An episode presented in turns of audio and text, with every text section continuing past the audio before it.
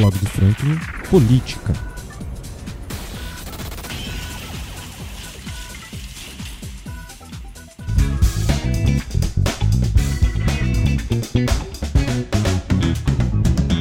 Teve padre que não é padre, insinuação de vara curta, candidato que não compareceu. Só quem assistiu ao debate presidencial desse sábado transmitido pelo SBT viu para onde está caminhando a política brasileira. O debate contou com quatro blocos e no decorrer deles, todos os candidatos se degladiaram e em alguns momentos a coisa foi até para agressões pessoais. Com a ausência de Lula, o foco principal foi o atual presidente Jair Bolsonaro. Todas as atenções se voltaram para ele. Somente o candidato que substituía Roberto Jefferson foi mais condescendente com o presidente. Todos os outros, com destaque para Ciro Gomes e Simone Tebet, foram até mais incisivos mas duas ausências foram realmente notadas. A primeira foi a do ex-presidente Lula, a segunda foi a de propostas. Os debates têm como principal função esclarecer a população a respeito das propostas dos candidatos. Porém, dentre tantas acusações pessoais, as propostas foram as que menos apareceram, mas de todo modo, ficou muito mais fácil notar quem são os aspirantes à presidência do nosso país.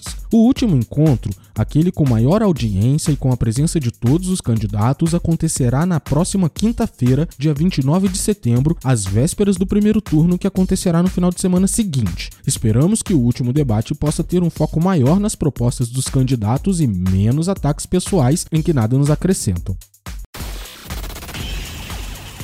Muito obrigado de verdade a você que escutou até agora. Se você gostou desse tipo de conteúdo, se inscreve no nosso canal para não perder nenhuma atualização. Para sua maior comodidade, o podcast do blog está disponível em todas as principais plataformas de áudio. Estamos no Spotify, SoundCloud, Deezer, Apple Podcast. Espero de verdade que você tenha gostado e até a próxima.